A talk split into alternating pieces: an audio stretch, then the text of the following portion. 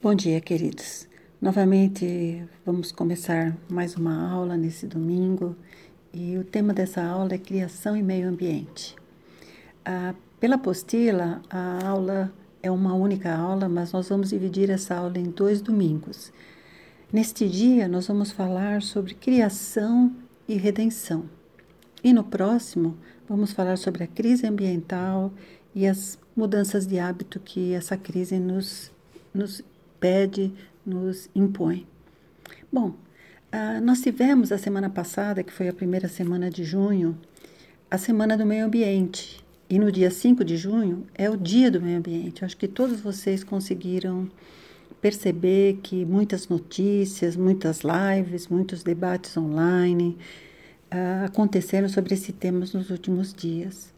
E qual era o objetivo de tudo isso? Né? Era conscientizar cada um de nós, fazemos com, fazer com que a gente reflita um pouco sobre o tema e o cuidado que a gente tem que ter com o meio ambiente. Então, é, o objetivo sempre dessa semana do meio ambiente, do dia do meio ambiente, é fazer com que as pessoas se conscientizem sobre as necessidades do cuidado com a natureza, com a criação. Mas o que nós cristãos temos a ver com esse tema? Por que esse tema está aqui na nossa escola bíblica dominical. Bom, é, é só trocar o tema meio ambiente por criação, e eu acho que tudo isso fica muito mais claro, principalmente quando a gente lê Gênesis 2,15, quando Deus pede para que Adão e Eva cuidem e cultivem o jardim onde eles foram colocados, o jardim do Éden. E quando a palavra de Deus fala em cuidar, ou seja, proteger, e cultivar, ou seja, manejar, nós estamos falando em proteção e manejo, e nada mais que nada mais é do que a sustentabilidade tão falada nos dias de hoje. Ou seja, usar, manejar, né, aquilo que a natureza nos oferece, de forma tal a garantir que as próximas gerações também possam usufruí-la, ou seja, protegê-la para as próximas gerações. Bom, Uh, o importante, portanto, né, é o equilíbrio entre uh, também os, o que se fala hoje entre ecologia e egolatria. Na realidade, a ecolatria né, seria uma obsessão sobre os temas ambientais, sobre a, a supervalorização da causa ecológica. Mas, na realidade, o que a ecologia nos, nos ensina é de que forma, de que jeito a gente pode cuidar do espaço onde todos os seres vivos vivem, como nós, seres humanos, que fazemos parte desse grupo, né? de que forma a gente pode cuidar para que o meio ambiente, a criação, a natureza possa ser mantida de forma a atender às necessidades dos seres vivos que nela habitam. Bom, criação, ah, quando pensamos em criação, como nós cristãos, né? A gente lembra que foi criada, existe um criador dessa criação, que é o nosso Deus. E sendo a criação algo obra das mãos desse criador, ela ela merece ou até deve ser amada, respeitada e cuidada. Né? E baseadas na palavra de Deus, em Salmo 24, 1, 2, diz que da, do Senhor é a terra e tudo que nela existe, o mundo e os que nele vivem, pois foi ele quem fundou-a sobre os mares e firmou-a sobre as águas. Ou seja, tudo que há, tudo que foi criado, tudo que há nos céus, na terra, nos mares, né? Tudo pertence a Deus. É dele tudo que há na terra. E a palavra de Deus ainda fala mais no Salmo 19. Ele diz assim: os céus proclamam a glória de Deus, e o firmamento proclama as obras de sua mão. Sem discurso nem palavras não se ouve a voz, mas a sua voz ressoa sobre toda a terra e as suas palavras até os confins do mundo. Quando eu leio esse texto no Salmo 19, versículos 1 a 4, eu me lembro do pastor Timothy Carricker, que é o pastor da IPI lá de Florianópolis, de Floripa, em que ele ressalta que o melhor missionário que se pode ter é a própria criação, porque ela proclama a glória de Deus, ela declara sem palavras, né? Como diz a palavra aqui, né? Não há palavra, não há voz, mas a voz de Deus ecoa sobre toda a terra, sobre até os confins do mundo, né? Então não há um missionário melhor, maior e mais belo, né? mais eficaz do que a própria criação. Né? Em Gênesis 2 e 8, né? Ah, o Senhor diz que ah, fez todas as árvores, né? Para que elas fossem agradáveis aos olhos. Outro, outra coisa linda da natureza, né? Que a palavra de Deus nos fala, né? Que Deus criou a, a, beleza, colocou a beleza nas coisas que criou para que pudéssemos admirar essa beleza, a beleza da criação. E quando a gente fala isso, a gente lembra dos atributos de Deus, né? Ou seja, a criação reflete esses atributos de Deus. Lá em Romanos 1:20 diz isso, né? Pois desde a criação do mundo, os atributos invisíveis de Deus, seu eterno poder, sua natureza divina, têm sido vistos claramente, sendo compreendido por meio das coisas criadas. E lá em Salmo 56 diz: os céus proclamam a sua justiça. Então, os atributos de Deus, a sua beleza, a sua justiça, elas podem ser claramente vistas através da criação, através da, da, da obra de criação de Deus. Mas se no Jardim do Éden havia um relacionamento harmonioso do homem e a natureza, também foi lá no Jardim do Éden que esse equilíbrio foi quebrado. Após a queda descrita no, em Gênesis, a criação passou a ficar sujeita à vaidade humana, à cobiça humana. Então a gente vê claramente que o homem deixou de ser jardineiro, aquele que cuidava e guardava o jardim, para ser um predador voraz. E o que é um predador?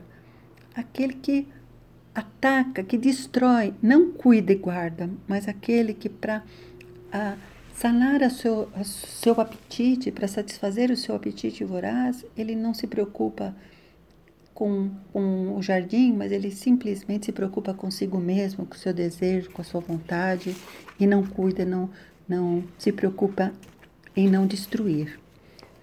Ah, Lembro aqui das palavras do professor Jean Dorst, um ornitólogo francês, autor de vários livros de ecologia, que ele escreveu assim: O homem apareceu como um verme numa fruta, como uma traça em um novelo de lã, e roeu seu hábitat, segregando teorias para justificar a sua, a sua ação. Tanto cristãos como não cristãos tentam, como a gente sabe, achar desculpas para justificar a sua contribuição à degradação do meio ambiente. Uma das desculpas mais frequentes que a gente encontra no meio evangélico é a que é baseada no texto de Gênesis 1, 26 e 28, quando Deus ah, diz ao homem que ele dominasse sobre todos os seres vivos. Né? E outra, outro texto também que é usado como desculpa é Isaías 65, 17, quando fala que serão criados novos céus e nova terra, e que ah, em 2 Pedro também 3, onde fala que esperamos novos céus e nova terra, nova terra. Então, esses textos né, que dizem que o homem ah, deve sujeitar todos os seres vivos, que o homem, que novo, novo céu, nova terra, novos céus, nova terra serão, ah, serão criados, né? Como em Apocalipse que fala que o primeiro céu a primeira terra haviam passado, né? Quer dizer, algo que parece que passa a ideia de destruição. E quando fala também domínio, do homem dominar sobre os, os demais seres vivos, passa a ideia de que ele pode fazer o que ele quiser, que ele uh, não precisa se preocupar uh, com o cuidado de, de, desses seres vivos. Mas não é assim. Né? Nós sabemos que a, a palavra de Deus né, nos lembra que logo após a queda, né, Deus já entrou em missão. Ele já começou a falar em próprio, em, no próprio livro de Gênesis, né, que ele que a, a cabeça da serpente seria seria pisada, Né? Então, Jesus, ah, Deus, assim que o homem caiu, Deus já entrou em missão. Né? E Gênesis 3,15, que é onde fala da, da aliança noélica, né? também, uh, ou melhor, no Gênesis 9, 9 e 10, diz que, é, fala, que, fala que Deus estabeleceu uma aliança, estabelece lá uma aliança não só com Noé e seus descendentes, mas com todos os seres vivos. Né? E ele promete que isso para todas as gerações futuras, ou seja, há um compromisso de Deus não só com o ser humano, né, com Noé, Noé e sua família, mas com todos os seres vivos por todas as gerações futuras. Então, a preocupação de Deus, quando Deus ah, já após a queda pensa em, em reconciliação, ele não pensa apenas na reconciliação do homem, mas de todos os seres criados, de toda a criação. Isso fica claro lá em Colossenses 1, de 15 a 20, que diz assim: Este é a imagem do Deus invisível, o primogênito de toda a criação, pois nele foram criadas todas as coisas, nos céus e sobre a terra, as visíveis e as invisíveis, sejam tronos, sejam soberanias, quer principados, quer potestades, tudo foi criado por meio dele e para ele. Ele é antes de todas as coisas. Nele tudo subsiste. Ele é o cabeça do corpo da igreja. Ele é o princípio, o primogênito de entre os mortos, para, para em todas as coisas ter a primazia. Porque aprouve a Deus que nele residisse toda a plenitude e que, havendo feito a paz pelo sangue da sua cruz, por meio dele, reconciliasse consigo mesmo todas as coisas, quer sobre a terra, quer nos céus. Reconciliar todas as coisas, as que estão na terra, as que estão no céu, né? E muitos textos falam de como a criação sofre por causa da queda. Né? Romanos 8, 22 fala que a criação geme, padece como dores de parto. Romanos, ainda nos versículos do capítulo 8, versículos 20 e 21, diz que ela foi submetida à futilidade, não por sua escolha, mas por causa da vontade daquele que a sujeitou, na esperança que a própria natureza criada seja libertada da escravidão. Ou seja, a palavra de Deus deixa claro que a redenção de Deus não é apenas para a, os seres humanos, mas a redenção de Deus ela abrange toda a criação. Quando Deus entra em missão a partir da queda, ele entra em missão a favor de toda a criação. Deus começou a trabalhar desde lá, desde a queda, né, para que haja um novo céu e a nova terra. E, e essa tem que ser também nossa missão. Essa atitude predatória do ser humano tem causado desequilíbrios que causam, consequentemente, desastres, tragédias, leva à pobreza, à fome, à morte. E quando a gente pensa em redenção, nós temos que pensar em resgate. Redenção significa resgate, não é destruição. Destruição é eliminação, exterminação. Então, quando a palavra de Deus fala que a criação aguarda sua redenção, ela aguarda o seu resgate e não é a sua destruição, a sua eliminação. Né? Em Efésios, Efésios 1, de 7 a 10, diz o seguinte: no que tem, no qual Jesus, né, temos a redenção pelo seu sangue, a remissão dos pecados, segundo a riqueza da sua graça, que Deus derramou abundantemente sobre nós em toda sabedoria e prudência, desvendando-nos o mistério da sua vontade, segundo o beneplácito que propusera em Cristo, de, de fazer convergir nele, Cristo, na dispensação da plenitude dos tempos, todas as coisas, tanto as do céu como as da terra. Então, a redenção que Deus Pai providenciou através de Cristo, através do sangue de Cristo, da obra redentora de Cristo Jesus, ela atinge não só nós, seres humanos, mas ela atinge toda a criação. É, Jesus morreu para reconciliar todas as coisas que foram criadas, quer sobre o céu, quer sobre a terra. Portanto, cuidar da criação é obedecer à ordem de Deus, obedecer a Deus, nos textos lá que vimos em Gênesis 2, quando ele fala cuidar e guardar, ou seja, né, manejar, mas proteger, né, seria a sustentabilidade, de cooperar com a missão cósmica de Deus, porque a missão de Deus é cósmica, né, no cuidado do ser humano e de toda a criação. E fazendo isso, a gente está simplesmente adorando e honrando ao Criador, honrando ao nosso Deus. O destino e o bem-estar da criação estão entrelaçados com o destino do homem. E, portanto, Deus nos desafia a, a uma vida simples e comunitária, já que a igreja, que é o corpo de Cristo, só será realmente uma verdadeira igreja se ela existir para os outros. Ela só tem importância, ela só é igreja, só é corpo de Cristo quando esse corpo estiver realmente trabalhando em, em detrimento, né, a favor de todos os seus membros, de todas as suas partes, de todas as suas juntas, né? Proclamar o evangelho é também tomar de volta o lugar que tivemos lá no Jardim do Éden, de mordomos e administradores de Deus aqui na terra. Jesus nos enviou dizendo: Vão por todo o mundo e anunciem as boas obras a toda a criação. Vejam lá Marcos 16, 15.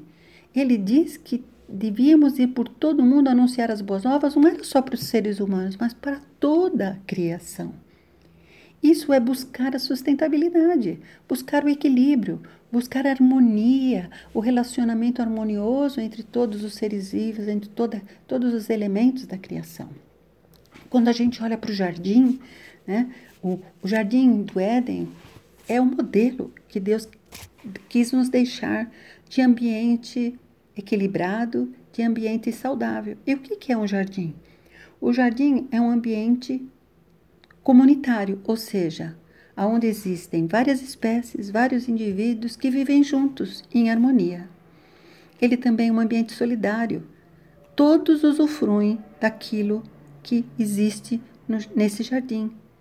Tudo que o jardim dá, todos podem usufruir: o sol, a luz, a terra, a água. É ecumênico. O que, que significa ser ecumênico? Todos com o mesmo direito à vida. E é sinérgico. A beleza da criação é maior do que a soma dos seus elementos. Então, quando você olha para um jardim, para o todo do jardim, a sua beleza, o seu equilíbrio, a sua harmonia é muito maior do que cada um, a soma de cada um dos seus elementos. E mais do que tudo isso, o jardim é sacrificial, porque cada um tem que viver de forma a não prejudicar o outro. Né? E eu lembro novamente aqui, né, a, as palavras do Tim Carricker, né, que a criação é o maior e mais belo e fiel missionário. Portanto, cuidar dela é permitir que ela declare a glória de Deus, que ela declare os atributos de Deus, que ela Pregue ao mundo, anuncie as boas novas ao mundo, a todos, a toda a criação. Que Deus nos abençoe e nos mostre essa realidade, essa verdade que a palavra de Deus nos diz, que toda a criação será redimida pelo sacrifício de Jesus. E por isso temos que cuidar e guardar, porque ela será resgatada e não destruída. Que Deus o abençoe e o guarde. Uma ótima semana. E na semana que vem tem a continuação. Falaremos da crise ambiental que nós temos hoje em dia e como nós cristãos podemos trabalhar, mudar nossos hábitos para minimizá-la. Que Deus os abençoe e guarde em nome de Jesus.